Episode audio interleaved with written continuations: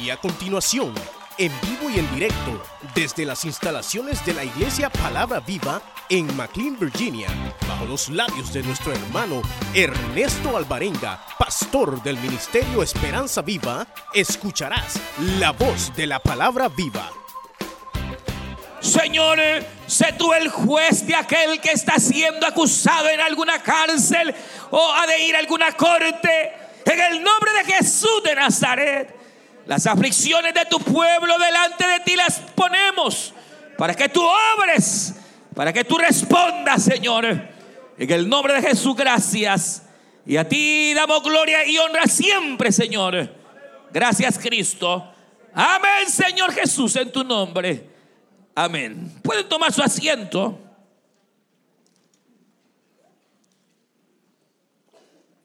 Los que tengan donde sentarse, aleluya. Diga gloria a Dios. Los que tengan donde sentarse, aleluya. Diga gloria a Dios. Los que tengan donde sentarse. Diga gloria a Dios. Los que tengan donde sentarse. Aleluya. Bienvenidos hermanos. Y qué lindo es encontrar la casa del Señor así como estamos hoy. Esta, esta mañana, como dije, eh, Solo retomando parte de lo que estuvimos analizando hace algún par de, domingos, eh, quiero señalar eh, dos aspectos bastante, bastante prácticos, pero lo siento muy puntuales, hermanos, para, para nuestra vida. Y estos están basados en esta, en esta lección, en estos versículos, en los cuales, eh, como decíamos hace algunos domingos, se nos recuerda ese momento en el cual eh, Dios en su misericordia eh, concede, concede eh, básicamente lo que podríamos llamar una nueva oportunidad a la raza humana. Recuerde que el contexto nos lleva a los días donde quizás se pueda más, más palpablemente notar en toda la escritura lo que se podría considerar el fracaso del hombre. En la Biblia hay muchas, eh, muchos fracasos descritos, muchos errores que los seres humanos cometieron, pero quizás de todos los fracasos humanos no hay quizás descripción más, más clara que la que aquí encontramos, donde Dios al hombre hermanos, eh, recuerde, lo pone en el huerto, lo llena de toda gracia, le da toda bendición al ser humano. El Señor le concede favores y misericordias. Pero el hombre rechaza al Señor. El hombre prefiere tomar del fruto prohibido. El hombre prefiere dar la espalda a su creador, dando origen al pecado. De ahí que, hermano, Dios expulsa a aquella primera pareja, a nuestros padres, Adán y Eva, del huerto y empieza a desarrollarse la vida humana. Pero si usted ve, Dios no abandonó al hombre. En su misericordia lo siguió, eh, ¿qué? Dándole vida, le siguió eh, proveyendo. Dios siguió dando fruto a través de la tierra. Dios no desampara al hombre. Sigue las generaciones, más o menos unos eh, mil, mil quinientos años. Sigue, hermano, la humanidad creciendo. La tierra estaba en algún sentido, al menos todo lo que es aquella región del Asia Menor, ya llena de los seres humanos. Pero igualmente los seres humanos comienzan a independizarse de Dios. Comienza cada quien a tomar control de su propia vida. Comienzan los seres humanos a pecar. Comienzan a volverse violentos. Comienzan a volverse pecadores. Al grado que dice la Biblia que todo pensamiento y la, intención del ser humano, pensamiento y corazón, iban de continuo al mal. Iban de continuo, hermanos, hacia la maldad. Y entonces Dios dice, me pesa en el corazón haber creado al hombre. El hombre había fallado en el hecho de que Dios le da, le dio vida, le dio capacidad, le dio inteligencia para que pudiera el hombre desarrollarse en la tierra. Pero en lugar de eso, su inteligencia la ocupó para el mal, su inteligencia la ocupó para la maldad. Y allá encontramos esa generación en algún sentido, hermanos, habiendo pecado, separándose de su creador, habiendo abandonado, véame acá, al creador, al grado que Dios dice, tengo que eh, compensar y con dolor hacer justicia a causa del pecado. Raeré de toda la faz de la tierra al ser humano, aunque me duele, aunque me pese, pero he intentado que el hombre se corrija y no se corrige. He intentado que el hombre eh, se componga y no se compone. Así que no me queda otra que enviaré diluvio. Pero dice que Noé halló gracia en los ojos de Dios. Noé y su familia hallaron gracia delante de Dios.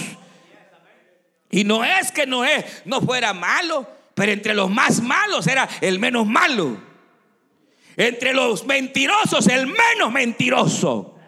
Entre los pleitistas era el menos pleitisto. No creas que Noé era, era un santo con... No, no, no, pero dentro de la perdición era lo rescatable. Y entonces Dios en Noé, en su familia, sus hijos, hermanos, concede el hecho de una nueva oportunidad. Bien pudo Dios erradicar al ser humano y aquí ya no habría nada. La humanidad hubiera acabado hace, hace ocho mil años. Se hubiera acabado todo. Pero, pero el Señor tuvo misericordia. Y ante el fracaso que el hombre había llevado de sí mismo, Dios salva a Noé. Dios le dice, construye el arca. Métete tú, tu familia, los animales, el que quiera. Métanse al arca. Que viene diluvio, viene juicio, pero el que esté dentro del arca será salvo. Y efectivamente, mire, no fue de la noche a la mañana. Fueron 120 años que Dios estuvo advirtiendo, va a llover, viene juicio, pero los hombres se burlaron de Noé. La gente no creyó que algo malo iba a pasar. Pero Noé sí creyó y sus hijos creyeron, construyeron aquella arca y cuando fueron abiertas las fuentes de las aguas, dice la que comenzó a llover y a llover y a llover, nunca había llovido. Así como usted ve el mar, así era arriba. Por eso la ley le llama la fuente de las aguas. Porque había mar arriba y había mar abajo.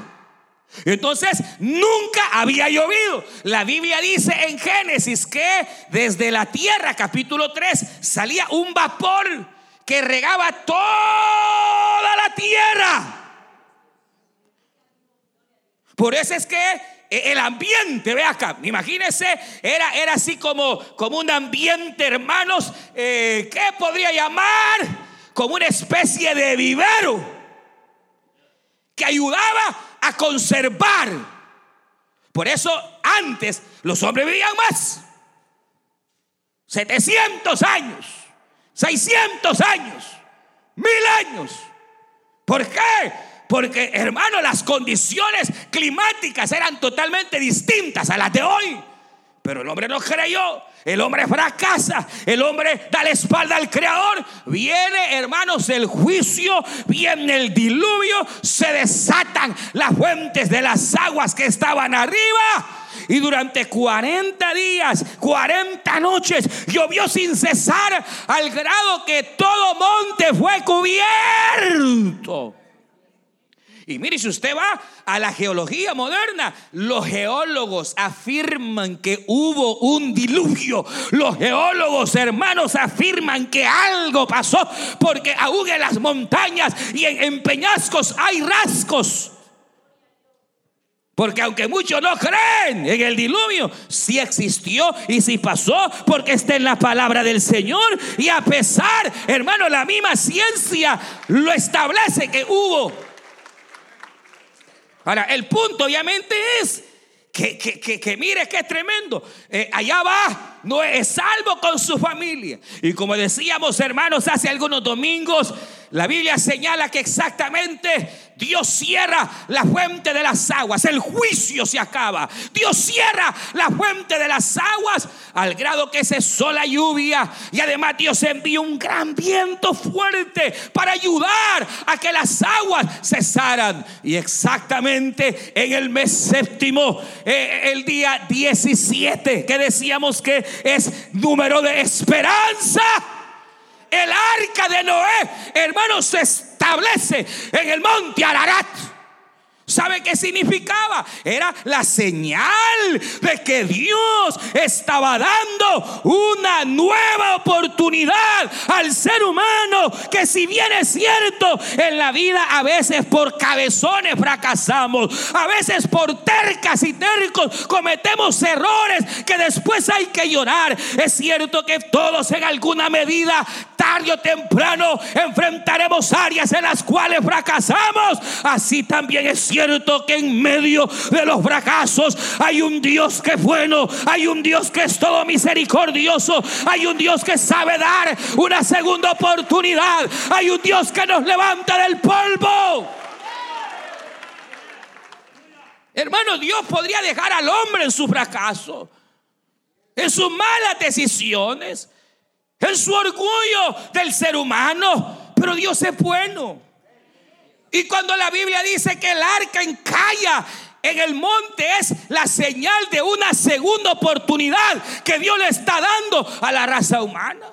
Dios sabe que uno eh, es pecador, Dios sabe que uno es débil, Dios sabe y conoce, la Biblia dice, nuestras debilidades, al grado hermanos que Dios en algún sentido a veces permite que el hombre vaya fracasando porque es muy orgulloso, porque es muy orgullosa, porque, porque cree que es muy hermosa, porque cree que no necesita de Dios. Y entonces Dios deja al ser humano que allá vaya y se den los dientes y que a veces tenga que sufrir y enfrentar errores. La es que Dios es tan misericordioso que aquel que está en el fango, que aquel que ha llegado por sus errores, hermanos, a tocar fondo, no puede quedar ahí. Dios puede extender su mano para levantarlo de nuevo y darle una nueva oportunidad.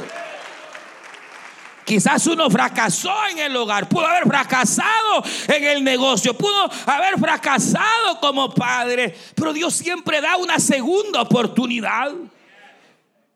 Por ejemplo, uno de los, de los casos, uno puede verlo en todas partes, pero por ejemplo, usted se recuerda del sacerdote Elí, que ser un hombre tremendo, fue un hombre en su día, mozos, tremendo siervo de Dios, cuando se hizo viejo se arruinó, pero no por viejo no crea que por viejo. No, no, no, no. Se arruinó por negligente. No por viejo. Porque el Señor al anciano le renueva fuerzas. Porque aunque esto se vaya desgastando, la Biblia dice que aunque nuestra tienda terrenal, que es esta, se desgaste, nuestro ser espiritual se renueva de día en día en la presencia del Señor, hermano. Sí, o sea, pero la, ¿cuál es la cuestión? Hermano, Elí por negligente empieza a descuidarse espiritualmente. Pero la cuestión es que Elí no fue mal sacerdote. Hasta el final de sus días comenzó su negligencia. Pero la cuestión es que si algo tuvo mal Elí, es que fue un padre patán. Mal, malísimo, alcahueta. Hermano, fue un padre que jamás le enseñó a sus hijos amar a Dios ni temerle. O al rato quizás predicaba una cosa y enseñaba con su vida otra. De esos hay muchos, por eso los hijos terminan a Medio llegan a jovencito y se quieren largar de la iglesia por el ejemplo que se les ha dado. Aquí bien bonito con la corbata y el uniforme chulo, pero en la casa es una desgracia, hermano. Elí, Elí, Elí, hermano, Elí fue un mal padre, fue un padre a quien Dios le dice, mira, fuiste mal padre, Dios se lo dice. Como, como padre la regaste, no instruiste, no enseñaste, no le dedicaste tiempo a tus hijos. El Señor le dice a Elí, tus hijos son una desgracia. No tienen temor, se roban las ofrendas. Fornican con las hijas de las que llegan eh, a las vigilias. Eso pasaba. Eso pasaba. Entonces, pero viene la reprensión. Y la reprensión vino a través de un niñito de 12 años. Así que Dios puede usar a viejos, a niños, a jóvenes, puede usar a siervos, a grandes. Dios puede usar y hablar de muchas maneras. Bendita sea la misericordia del Señor. Pero mire, mire, dice la Biblia que aquel niño Samuel, que no era su hijo, usted sabe, era hijo de Ana. La Biblia señala que Ana a los 8, 7 años lo lleva al templo. Y cuando llega el mensaje, que no, no, se lo quería ni dar, no se lo quería dar el niño porque, eh, eh, pero ¿y Dios qué te dijo? ¿Y qué te dijo? Bueno, bueno, dice que usted ha sido un mal papá y que por haber sido un mal papá a sus hijos se los va a llevar el diablo. No, pero ¿saben qué hizo Elí? Elí reaccionó, hermano. Elí de seguro que se fue a arrepentir. Se arrepintió de haber sido un alcahueto, de no haber enseñado a sus hijos, de haberle dado un mal ejemplo, hermano, e hizo algo extraordinario. Véame acá. Si falló con sus propios hijos, hermano, cuando Samuel tenía 12 añitos, Elí, quien fue mal padre, lo toma por hijo y a este sí lo instruyó en la palabra de Dios, porque la Biblia me enseña que Samuel no dejó caer ni una palabra de Jehová al suelo. Lo que él no hizo con sus hijos, al menos lo hizo con Samuel. ¿Saben cómo se llama eso? Se llama oportunidad. Donde ha habido un fracaso, Dios puede abrir una puerta y darte una nueva oportunidad. Aunque llegaste al fango, aunque llegaste al fracaso, Dios puede darte una segunda oportunidad. Porque nuestro Dios es el Dios de las oportunidades. ¿Cuánto ejemplo hay? Ejemplo hay, hermanos, de cuántos un día fallaron, fracasaron, vivieron en sangre propia y en lágrimas. Pero Dios les dio una nueva oportunidad y la aprovecharon. Ahora, la, la cuestión aquí, hermano, que se da es que una vez el arca llega al monte Ararat, las aguas comienzan a bajar. Y entonces dice la Biblia, y esto es extraño, pero como realmente todo este capítulo, así como pasó, así fue. Pero es un capítulo lleno de figuras, de figuras, que es una figura es un tipo, es una figura, es tomar una realidad palpable y compararla con aspectos espirituales. Por ejemplo, usted no me dejar mentir. El arca es uno de los tipos más maravillosos. ¿De quién? ¿De quién? Dígalo, ¿de quién? El arca es tipo de quién? El arca es tipo de quién?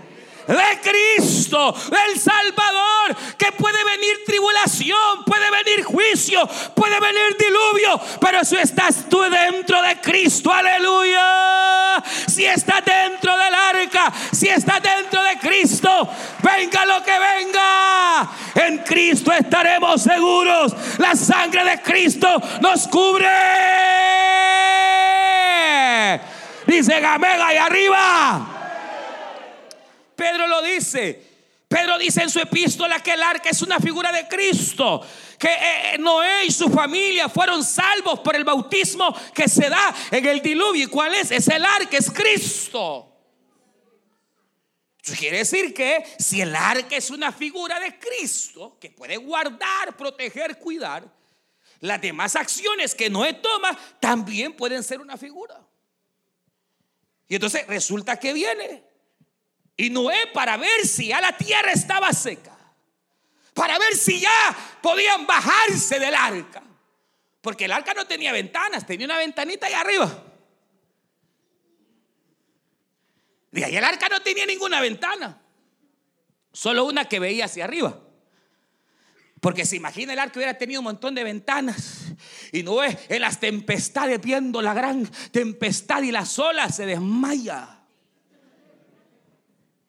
Pero Dios fue tan fiel que no permitió que vieran, que se sintieran seguros, aleluya. Ojos que no ven, corazón que no siente. Solo podía ver al cielo. Aleluya. Pues sabe que en los momentos difíciles no vea a la izquierda, no vea a la derecha. Levante su mano y vea al cielo de donde esperamos la salvación y esperamos la respuesta. Como no había ventana, no hace algo totalmente extraño, teniendo todo tipo de aves. Viene y suelta un cuervo. Para, para ver si el cuervo se asentaba en tierra. Pero dice la Biblia que el cuervo, mire, el cuervo una vez salió del arca ya no volvió para empezar sino que anduvo allá, anduvo dando vueltas, anduvo hasta que ya no volvió. No sabemos por qué no volvió. Lo más seguro es que este cuerpo no volvió porque como el cuervo es una ave que tiene la facultad de, poder ser... Eh, eh, el cuerpo se puede alimentar de maíz, se puede alimentar, pero al mismo tiempo es un ave de rapiña. Si el cuerpo puede, ve un chucho muerto, se lo harta. Empieza el montón de cuervos a comérselo. Hay un venado tirado por ahí y llega el cuerpo, el montón de cuerpos. Los primeros que se dan cuenta cuando hay hermanos, un animal muerto, son los opilotes y los cuervos. El cuervo representa, aún la Biblia lo señala que es un animal inmundo. Porque le gusta la inmundicia, le gusta la carroña. Y entonces, ¿qué resulta? El cuervo lo más seguro es que no regresa porque ha de haber encontrado alguna subaca muerta. Y dijo, aquí está mi casa. Ya la hice. Pero, pero viene Noé. Y entonces Noé saca una paloma. Y la paloma es totalmente diferente al cuervo. Ella iba, regresaba al arca. Iba y regresaba. Iba y regresaba hasta que dice la Biblia que encontró una rama de olivo. El olivo es el aceite, es donde se hacía el aceite que más adelante serviría para el sacerdocio. El olivo es figura del Espíritu Santo. El olivo es figura de aquel aceite que puede traer bendición a la vida. El olivo era utilizado para medicina, para sacrificio, era utilizado para bienestar mire, ¿qué quiere decir? Viene, viene la palomita, entonces entra, salía, entraba, salía, hasta que halló el olivo. Y es tan fiel la paloma que habiendo hallado el olivo, no dijo, este es mi casa, no, llevó las buenas nuevas hasta el arca. Y dice que regresando al arca, Noé extendió su mano y al ver la oliva era señal que la nueva creación ya estaba lista. Era señal de que la nueva oportunidad de Dios ya estaba lista. Era señal de que la misericordia de Dios se había cumplido. ¿Y esto qué tiene que ver conmigo? Puede decir usted. Hoy empezamos un nuevo año. ¿Sabe qué representa el cuervo? El cuerpo representa aquel que sale al 2017 haciendo las mismas desgracias del 2016. El cuerpo en la nueva creación quería quedarse con la creación maldita. El cuervo quería alimentarse de lo que ya estaba bajo juicio. El cuervo representa al creyente, hermano, carnal. Al creyente que hoy ve una nueva oportunidad en el 2017, pero va a seguir comiendo carroña. Va a seguir haciendo las mismas mañas. Quiere un 2017 mejor, pero con los mismos vicios. No va a poder. Quiere un mejor 2017, pero en el mismo pecado, en la misma desgracia, comiendo la misma carroña, maltratando a la mujer como antes. Y la paloma representa al creyente que está dispuesto a no volver atrás, a no volver a tocar lo que era de antes. la paloma representa aquel que está dispuesto a tomar posesión de una nueva oportunidad, pero bajo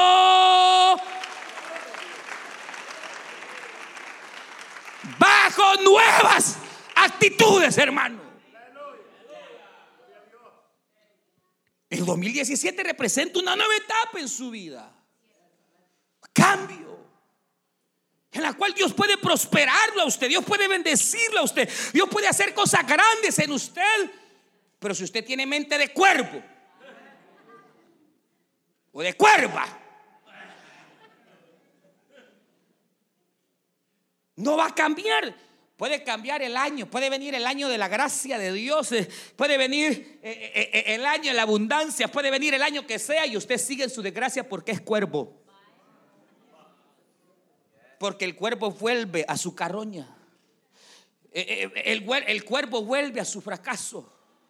Hermano, si uno puede, si uno llegó al fracaso, en Dios podemos levantarnos. Pero ¿qué implica levantarnos? Implica a no volver a cometer los mismos errores. La paloma dejó el pasado y ella veía y veía carroña. No, esto no es para mí, decía, y volvía el arca. La, palomita salía y hasta vio el cuervo comiendo, pero no, no, no, no, esto no es para mí, para mí es lo nuevo, porque yo he entendido de modo que si alguno está en Cristo, nueva criatura es, nueva criatura es. Pero, pero, esto implica un cambio en nuestras actitudes. En asincerarse uno, hermano. Ver qué cosas le llevaron al fracaso y abandonarla, no seguir el mismo camino, no seguir la misma conducta, no volver a la carroña. ¿Sabe? Esto es exactamente igual, igual, igual, igual. Allá estaba Israel esclavo, amedrentado, arruinado. Y Dios levanta a Moisés, el libertador, y le dice, no temáis, porque Dios me ha mandado a darles una segunda oportunidad. Y aquí dice el Señor con brazo fuerte, os levantará. Ustedes que no tienen tierra tendrán. Ustedes que no tienen casa tendrán. Ustedes que son esclavos serán libres porque yo me he agradado de ustedes y son mi pueblo, ha dicho el Señor. Y el Señor cumplió, los saca de Egipto, les rompe las cadenas, les da un nuevo chance y allá van camino a la nueva oportunidad. Pero las mañas de Egipto no las dejaron. Murmuradores, hermano. Habladores, hermano. Pesimistas. ¿Para qué nos trajiste? A matarnos nos has traído. Hablaban de Moisés, se lo hartaban en la mañana, en la tarde, en la noche. Aleluya. Murmuraban unos contra otros, hermanos. Se pleiteaban entre sí mismos. Nunca olvidaron el pasado de Egipto. Allá teníamos puerros, allá teníamos pepinos, allá teníamos pescado, pero eran esclavos.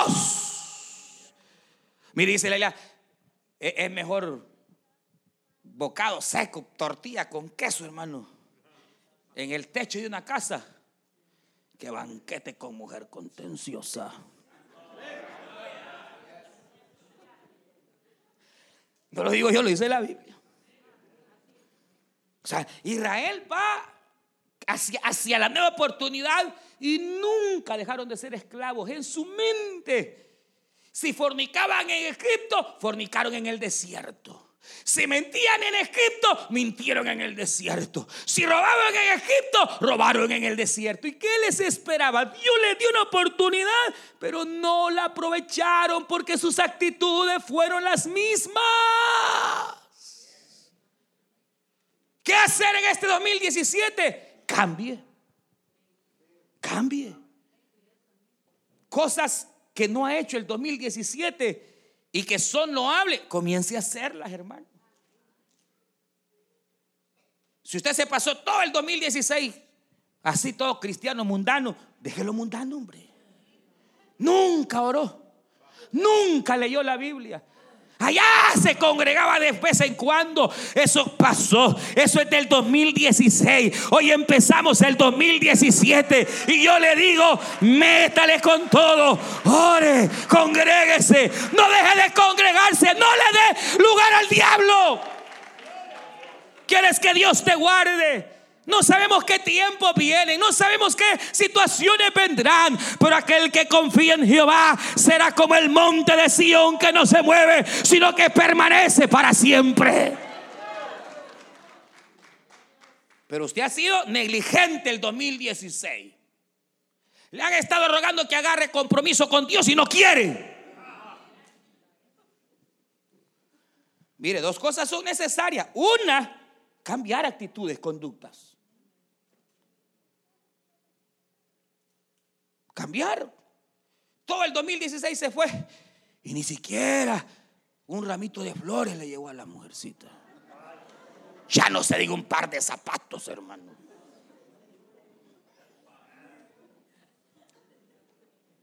Cambie hoy este año, hombre. Llévele un ramito de rosas, hermano. 15 pesos valen ahí en el súper, hermano. Hasta de 11 hay, hermano.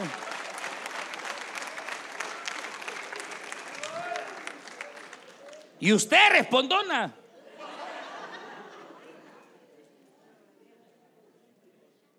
Palabra del hombre, palabra que responde. Quédese callada, aprenda a callarse. Deje que el toro no hace, él solo no hace nada. Déjelo. Agarre paciencia, cambie de actitud. Eh, eh, eh, hermano, no sigamos repitiendo la misma carroña. No, no, no, no, no, no. Siga oyendo la misma música mundana, no siga viendo la, misma cochinada. No, no, no, no, deje, deje, deje, deje todo aquello que, que daña, que arruina. Y entonces hoy este día, este día, aleluya, de el primer paso, sea como la paloma, no se asiente en el pecado, no te asientes en la caroña, asiéntate en el olivo, que es el Espíritu Santo. Agárrate de Dios, agárrate del Señor. Aleluya.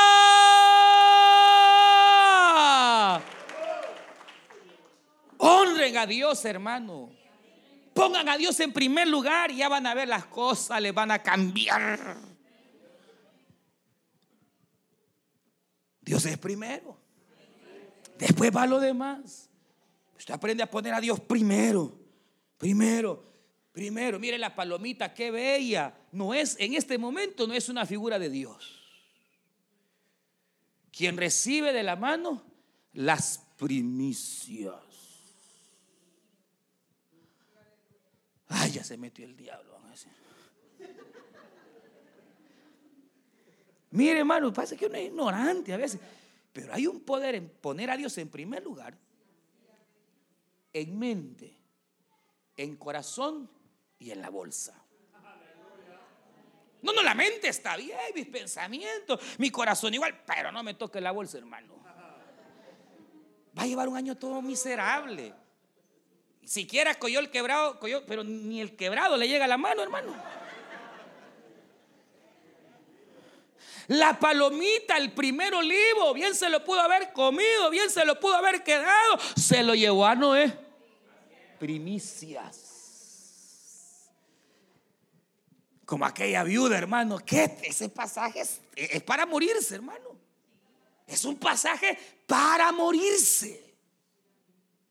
No había pan, no había lluvia, escasez. Y había una anciana viuda que solo tenía un hijo. Y tenía solo un poquito de harina y un poquito de aceite.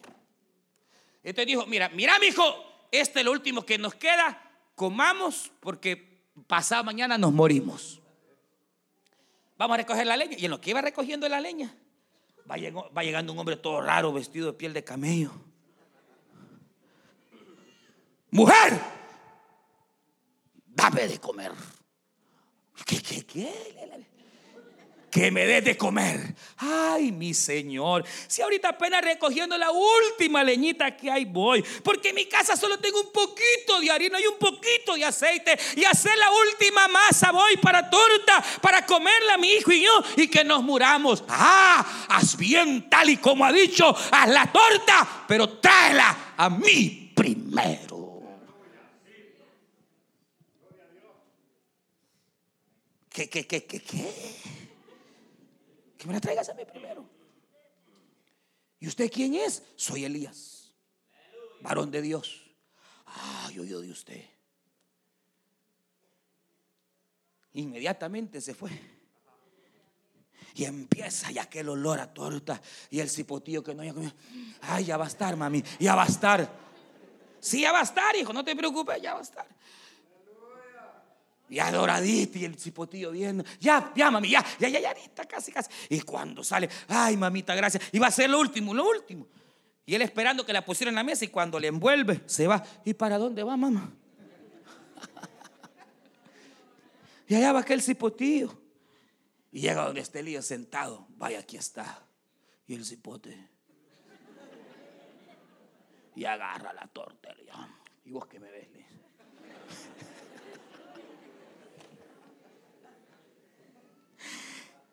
puto no entendía. Y Elías le dice, ahora que me diste a mí primero, ve, ve y sírvete tú y tu hijo. Y ella tuvo fe, ya sabía que harina ya no había, aceite ya no había, pero cuando llega a la casa, allá había aceite, allá había harina y no le faltó porque ella puso a Dios primero. Primicias primicias. Primicias. Hay un secreto en las primicias. Que lo primero que usted reciba se lo trae a Dios, hermano. Y Dios puede representar la iglesia, el pastor, cualquier siervo, cualquier congregación. Primicias. Ponga a Dios primero. Y no solo en las primicias, póngalo en su mente, en su corazón. Cambie de actitudes. Y entonces usted va a poder poseer el año 2017 una nueva oportunidad con bendición.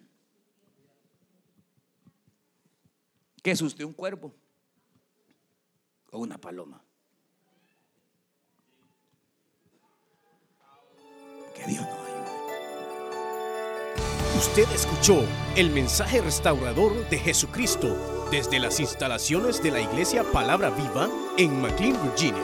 Si este mensaje ha sido de bendición para su vida y necesita oración, contáctenos al teléfono 571-633-0469. 571-633-0469. Que Dios le bendiga.